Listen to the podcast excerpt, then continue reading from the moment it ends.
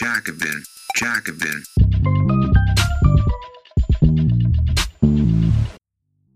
Im Brumaire Verlag ist jetzt erstmals auf Deutsch das letzte Werk von Mark Fisher, Sehnsucht nach dem Kapitalismus, erschienen. Der Kulturtheoretiker Mark Fisher geht unseren Wünschen und Begierden im und nach dem Kapitalismus auf den Grund. Jetzt auf jacobin.de slash markfisher bestellen. Russlands scheinbare Stabilität trügt. Zwei Jahre nach Beginn des russischen Einmarsches in die Ukraine könnte man fast den Eindruck gewinnen, dass Putins Kontrolle über sein Land stärker denn je ist. Doch wie der Russland-Experte Felix Jeitner im Interview erklärt, sind die Fundamente seiner Herrschaft fragiler, als man denkt. Interview mit Felix Jeitner. Geführt von Arman Speth. Heute vor zwei Jahren überfielen abertausende russische Soldaten die Ukraine mit dem Ziel, Kiew einzunehmen und die demokratisch gewählte Regierung des Landes zu enthaupten. Sie scheiterten daran, doch der Krieg tobt bis heute. Er verwüstet weite Teile der Ostukraine, kostet Hunderte von Leben pro Tag, und es ist noch lange kein Ende in Sicht.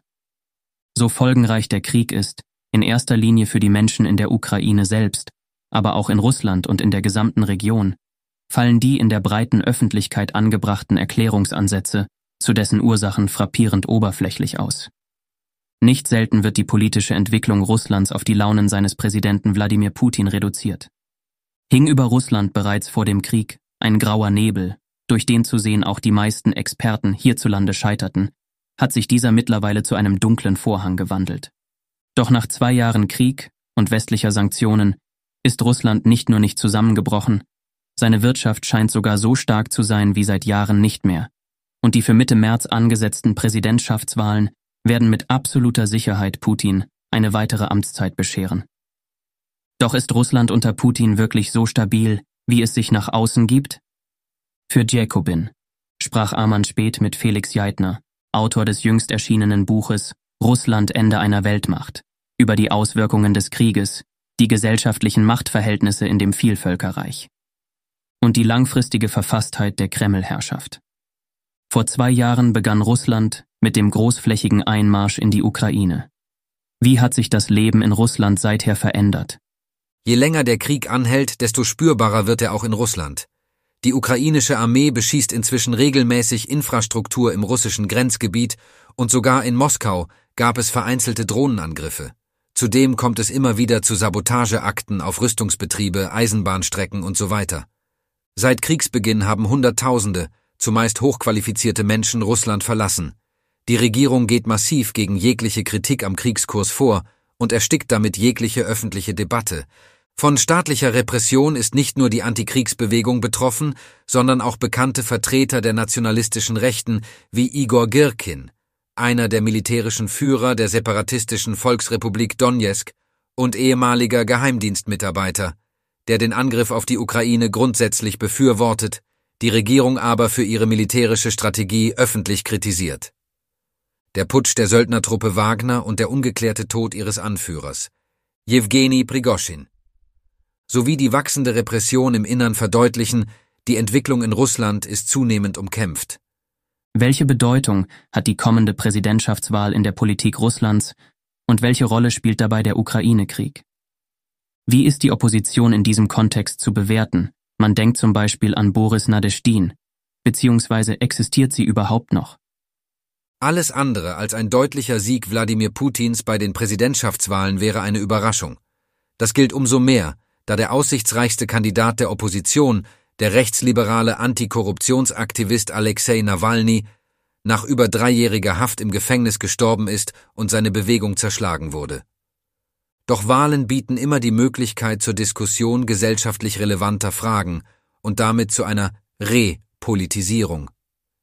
Diese Erfahrung machten die Herrschenden in Russland 2012, als Hunderttausende Menschen erst gegen die Kandidatur Putins und dann gegen die Wahlfälschung protestierten.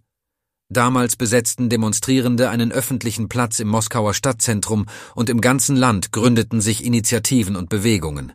Die Furcht vor einer neuen Welle der Politisierung und Selbstorganisation dürfte dazu beigetragen haben, dem Oppositionskandidaten Boris Nadeshtin die Kandidatur zu verweigern. Die institutionalisierten Oppositionsparteien, darunter die Kommunistische Partei der Russischen Föderation, unterstützen die Politik der Putin-Administration in zentralen Fragen wie dem Krieg gegen die Ukraine. Hinter der Präsidentschaftswahl steht jedoch auch die Frage nach der Zukunft des Regimes. Die Verfassungsänderung im Jahr 2020 wurde maßgeblich deshalb durchgesetzt, weil ein Nachfolger, der die unterschiedlichen Fraktionen des russischen Machtblocks repräsentieren könnte, bisher nicht in Sicht ist. Die Wahl markiert eine Übergangsphase in einer für das Regime sehr instabilen und prekären Lage. In deinem neuesten Buch Russland Ende einer Weltmacht beschreibst du, wie die konsensuale Regierungsführung in Russland als Reaktion auf die Massenproteste zwischen 2011 und 2013 zunehmend aufgegeben wurde. Seither hat sich dieser Prozess verschärft und die Repressionsapparate wurden aufgewertet. Zeitgleich lesen wir aber immer wieder von hohen Zustimmungswerten für Putin.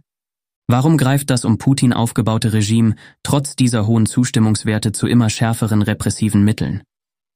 Autoritäre oder rassistische Politik trifft, gerade in Krisenzeiten, in Teilen der Bevölkerung durchaus auf Zustimmung. Russland ist keine Ausnahme. Auch hier gibt es relevante gesellschaftliche Schichten, vor allem Teile der Mittelschicht und der Arbeiterklasse, die den repressiven und nationalistischen Kurs unterstützen. Hinzu kommt, dass Putin sich geschickt als Garant für Stabilität und Ordnung inszeniert. Als Vater der Nation steht er über den Widersprüchen des Systems, das er repräsentiert, und genießt deshalb großes Vertrauen in der Bevölkerung, während die politische Klasse und das politische System als korrupt und verlogen gelten. Doch im Gegensatz zu den frühen 2000er Jahren kann die Regierung das Stabilitätsversprechen immer weniger einhalten, denn infolge der wirtschaftlichen Stagnation sinkt der Lebensstandard vieler Menschen in Russland.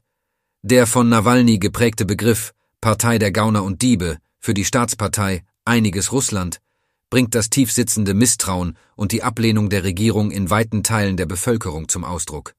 Die Antwort der Herrschenden auf diese prekäre Situation war ein deutlicher Rechtsruck.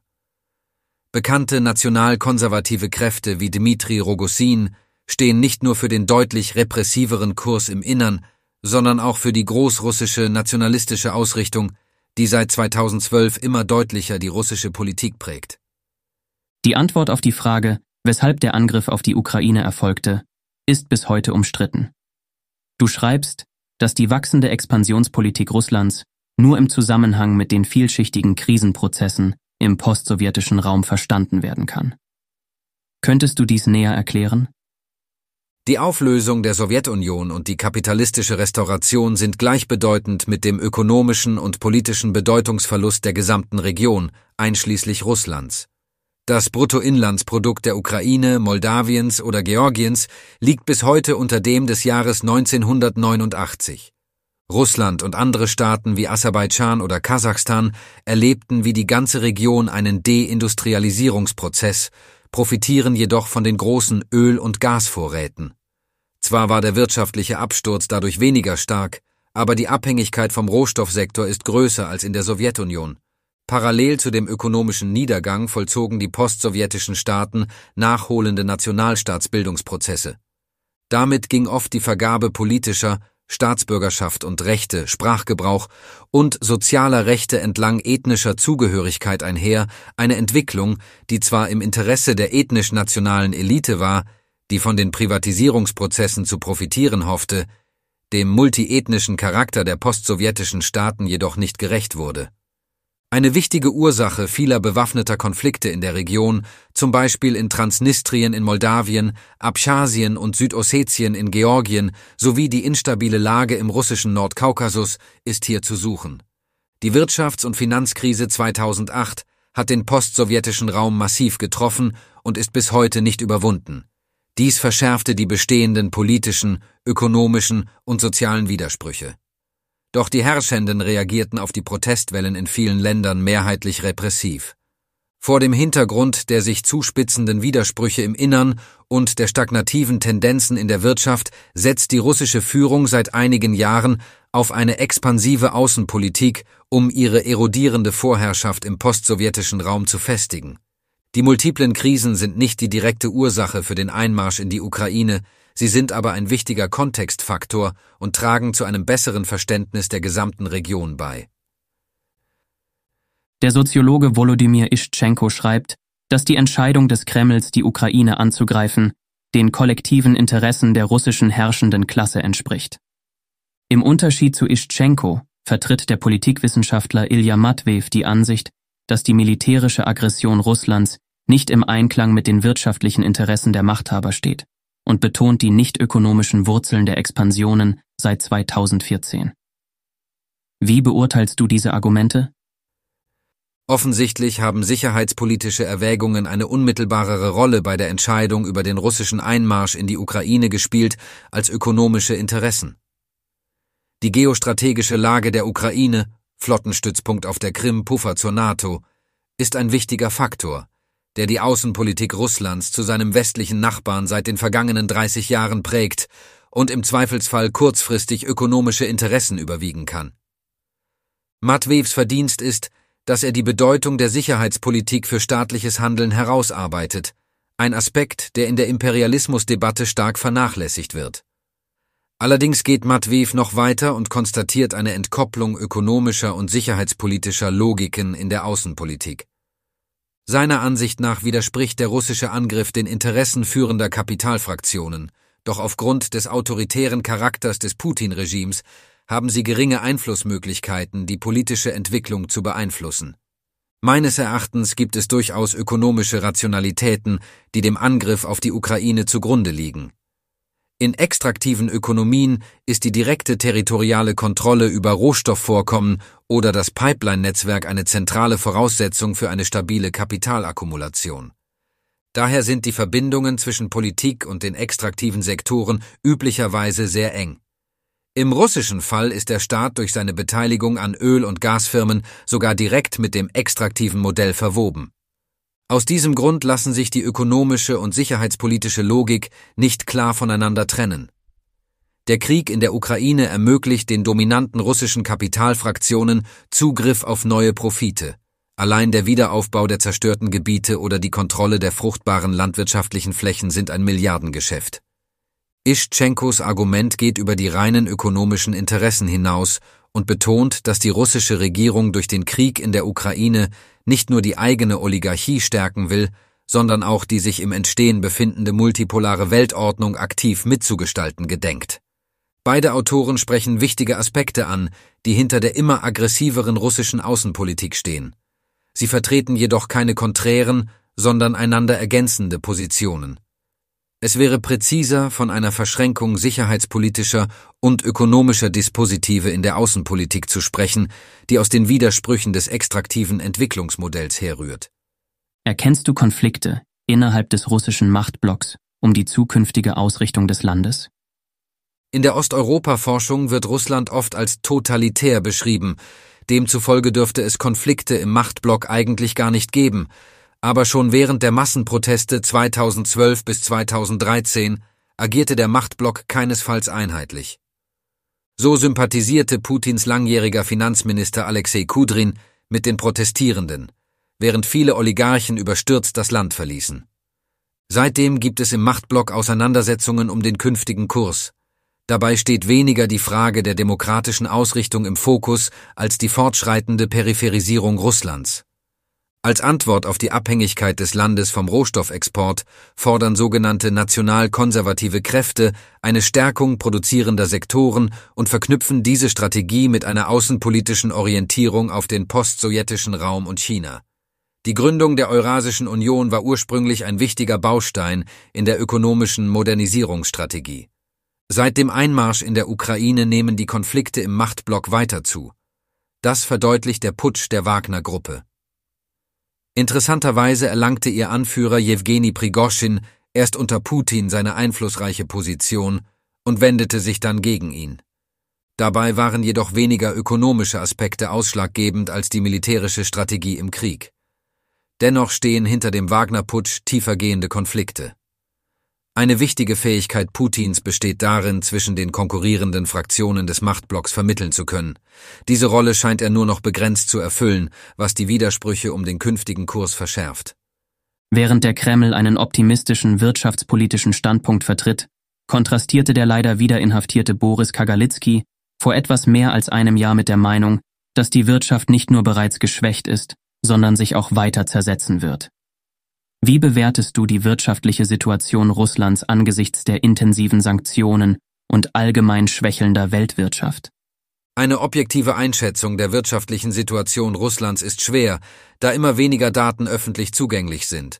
Obwohl Russland vergangenes Jahr ein leichtes Wachstum des Bruttoinlandsproduktes von über zwei Prozent verzeichnet hat, leidet das Land unter den westlichen Sanktionen. Die EU war mit Abstand der wichtigste Absatzmarkt für fossile Brennstoffe. Der Übergang zur Kriegswirtschaft wirkt dem jedoch partiell entgegen und stärkt die produzierenden Sektoren, insbesondere die Rüstungsindustrie, was in einigen Regionen die wirtschaftliche Lage deutlich verbessert. Kagalitzkis Prognose einer Zersetzung der russischen Wirtschaft ist im Grunde nicht neu. Die Bedeutung des Rohstoffsektors und die Deindustrialisierung seit den 1990er Jahren haben die Entwicklungsunterschiede zwischen den Regionen verschärft. Regionen wie der Nordkaukasus sind seit Jahrzehnten abgehängt, und auch der Krieg ändert daran wenig. Grundsätzlich könnte die Stärkung der Rüstungsindustrie und anderer produzierender Sektoren die massiven Gegensätze zwischen Zentrum und Peripherie partiell abschwächen, auch wenn ich das für wenig wahrscheinlich halte, denn die Regierung hält unverändert an ihrer neoliberalen Sozialpolitik fest. Allerdings haben die westlichen Sanktionen nicht dazu geführt, Russland zu ruinieren, wie es die deutsche Außenministerin Annalena Baerbock prophezeite, vielmehr beschleunigen sie den Zerfall der Welt in konkurrierende geopolitische Lager. Welche wirtschaftlichen und politischen Strategien werden in Russland diskutiert, um die ökonomische Abhängigkeit vom Westen als Abnehmer der Rohstoffe und Exporteur hochstehender Technologie weiter zu verringern? Und was versprechen sich die nationalkonservativen Kräfte von der verstärkten Orientierung Russlands auf den postsowjetischen Raum, zum Beispiel von der Eurasischen Union und China. Die russische Regierung setzt im Rahmen einer Importsubstitutionsstrategie darauf, die Abhängigkeit von Maschinen und Ausrüstungsgegenständen durch einheimische Produktion zu verringern. Ein wichtiger Impuls waren und sind die westlichen Sanktionen und die damit verbundene Strategie einer ökonomischen und technologischen Entkopplung von Russland. Die Rüstungsindustrie, der Agrarsektor und daran angrenzende Bereiche wie Landmaschinenhersteller, chemische Industrie sowie der Maschinenbau profitieren von dieser Strategie und fordern noch energischere Schritte. Es gibt also auch im Machtblock ein ökonomisches Interesse daran, die Sanktionen aufrechtzuerhalten, da sie die Interessen dieser Kräfte bedienen. Die Orientierung auf den postsowjetischen Raum erklärt sich aus den nach wie vor sehr engen wirtschaftlichen und politischen Beziehungen Russlands zu der Region. Gerade im Maschinenbau und in der Rüstungsindustrie existieren aus der UdSSR herrührende transnationale Produktionsketten. Dementsprechend entfällt der Großteil der russischen Auslandsinvestitionen auf die Region. Bis 2014-2015 war die Ukraine der mit Abstand wichtigste Handelspartner. Insbesondere die ostukrainische Industrie war sehr eng mit der russischen verflochten, was die Bedeutung des Landes für Russlands produzierende Sektoren und die nationalkonservative Importsubstitutionsstrategie erklärt. Die Eurasische Union war ursprünglich als Bündnis der entwickeltesten postsowjetischen Staaten Belarus, Kasachstan, Russland, Ukraine gedacht, das einen Reindustrialisierungsprozess einleiten und den ökonomischen Bedeutungsverlust der Region stoppen sollte. Drei Wochen vor Kriegsbeginn trafen sich Putin und Xi Jinping in Peking und unterzeichneten eine gemeinsame Erklärung zur vertieften Zusammenarbeit. Seither hat sich die Beziehung zwischen China und Russland weiter verstärkt. Zugleich nimmt die Rolle Chinas in Zentralasien seit Jahren zu, also in ehemaligen Sowjetrepubliken, die bisher als Russlands Einflussgebiet galten. Sind bereits potenzielle Risse in der Beziehung erkennbar? Aus meiner Sicht handelt es sich bei der russisch-chinesischen Kooperation um ein Zweckbündnis, denn die Annäherung ist vor allem eine Reaktion auf das immer konfrontativere Verhältnis zum Westen. Ursprünglich verfolgte die Putin-Administration das Ziel, ein Bündnis mit der EU einzugehen, ohne China und die USA. Gemeinsam ist Russland und China das Interesse an einer multipolaren Weltordnung, aber die Entwicklung der BRICS zeigt, dass keine einheitliche Auffassung über deren konkrete Ausgestaltung besteht, da die ideologischen und ökonomischen Schnittmengen der Mitgliedstaaten zu gering sind. Darüber hinaus handelt es sich um ein sehr ungleiches Bündnis, in dem China klar die Führungsrolle einnimmt. In der russischen Diskussion bietet dies immer wieder Anlass für Kritik.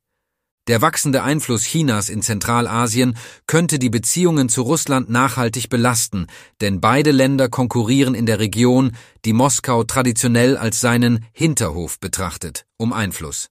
Entscheidend für die weitere Kooperation dürfte daher sein, inwieweit Peking die russischen Interessen anerkennt und der russischen Regierung eine eigene Rolle zugesteht. Bei meinem letzten Besuch in Kasachstan wurde ich mit neuen Entwicklungen konfrontiert, nämlich einer grundsätzlich kritischen Auffassung der Rolle Russlands in der Region, dies auch rückwirkend auf die letzten Jahrzehnte und gar Jahrhunderte gedacht. Der sichtbarste Ausdruck davon zeigt sich im Statusverlust der russischen Sprache. So meinte ein Bekannter, dass er im Alltag eine Kasachifizierung wahrnehme, eine verspätete Umkehr der lang vorherrschenden Russifizierung. Wie wird in Russland der Autoritätsverlust im eigenen Hinterhof wahrgenommen? Die meisten zentralasiatischen Staaten verfolgen eine sogenannte multivektorale Politik, das heißt, sie pflegen gute Beziehungen sowohl mit Russland als auch mit China oder anderen Großmächten. Dennoch sind Kasachstan, Kirgistan und Tadschikistan Mitglieder des russisch dominierten Militärbündnisses Organisation des Vertrags über kollektive Sicherheit, OVKS, und damit sicherheitspolitisch eng mit Russland verbunden. Die Intervention in Kasachstan im Januar 2022 zur Niederschlagung der Massenproteste verdeutlicht, dass Russland nach wie vor die zentrale Ordnungsmacht in der Region ist. Durch die Gründung der Eurasischen Union wurden die ökonomischen und politischen Beziehungen Kasachstans und Kirgistans mit Russland weiter vertieft.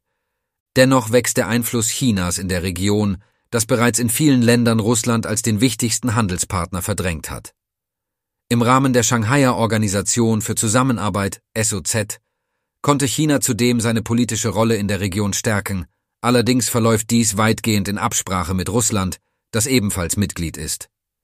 Die chinesische Politik agiert hier sehr geschickt, da sie kein Bündnis gegen Russland schmiedet, sondern die russischen Interessen in der Region anerkennt und gleichzeitig den eigenen Einfluss stärkt. So importiert China mittlerweile beträchtliche Mengen Öl und Gas aus Zentralasien. In Russland wird der Einflussverlust in Zentralasien kritisch gesehen. Im Gegensatz zu der EU und den USA besteht mit der SOZ ein Dialogforum, das eine Koordination der Zentralasienpolitik Russlands mit der von China und Indien und den Ländern der Region ermöglicht. Ein vergleichbares Format mit dem Westen fehlt, was in Zukunft für Spannungen sorgen könnte. Erkennst du eine allgemeine Verschärfung der geopolitischen Spannungen? Die jüngsten aggressiven Handlungen Nordkoreas gegenüber Südkorea könnten ein weiteres Indiz dafür sein und möglicherweise mit verstärkten militärischen Beziehungen zwischen Russland und Nordkorea in Verbindung stehen. Der Krieg in der Ukraine beschleunigt bereits existierende globale Prozesse, dazu gehört auch die zunehmende Fragmentierung der Welt in konkurrierende Machtblöcke. Der Begriff Zeitenwende bringt dies sehr eindrücklich zum Ausdruck, denn er unterteilt in eine Zeit vor und nach dem russischen Einmarsch. Diesem Verständnis nach reagiert der Westen nur auf diese militärische Aggression, zum Beispiel durch massive Aufrüstung.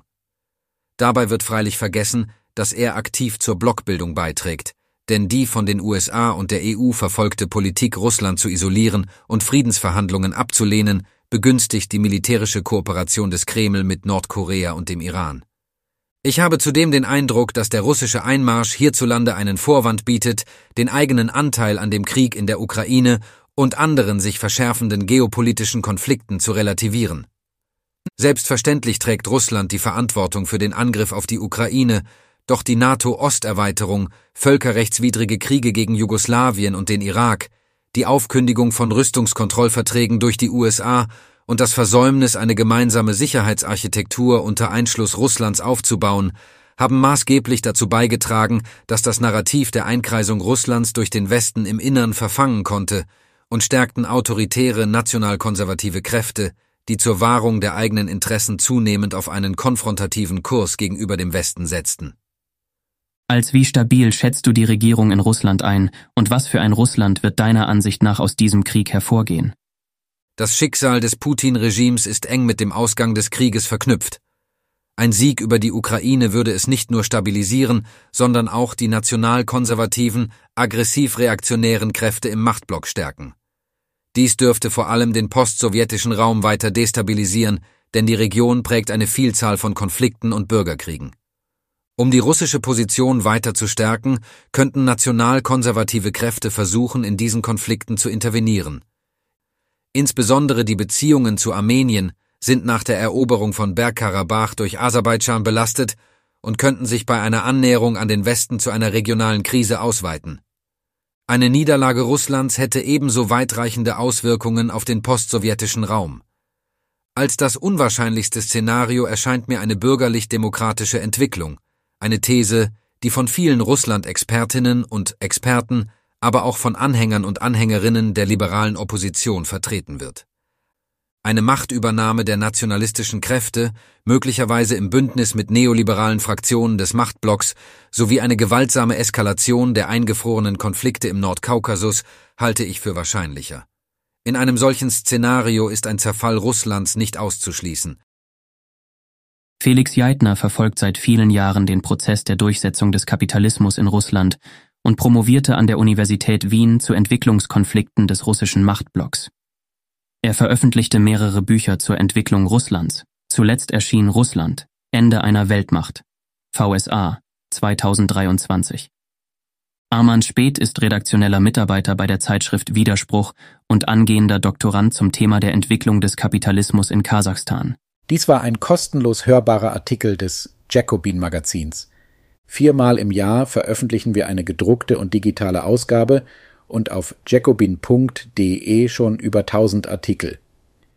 Wenn du die Arbeit der Redaktion unterstützen möchtest, schließ gerne ein Abo ab über den Link www.jacobin.de/podcast. Das schreibt man J-A-C-O-B-I-N, Jacobin. Nur dank der Unterstützung von Magazinabonnentinnen und Abonnenten können wir unsere Arbeit machen, mehr Menschen erreichen und kostenlose Audioinhalte wie diesen produzieren. Und wenn du schon ein Abo hast und mehr tun möchtest, kannst du gerne auch etwas an uns spenden via www.jacobin.de slash podcast. Den Link findest du auch in der Episodenbeschreibung. Vielen Dank.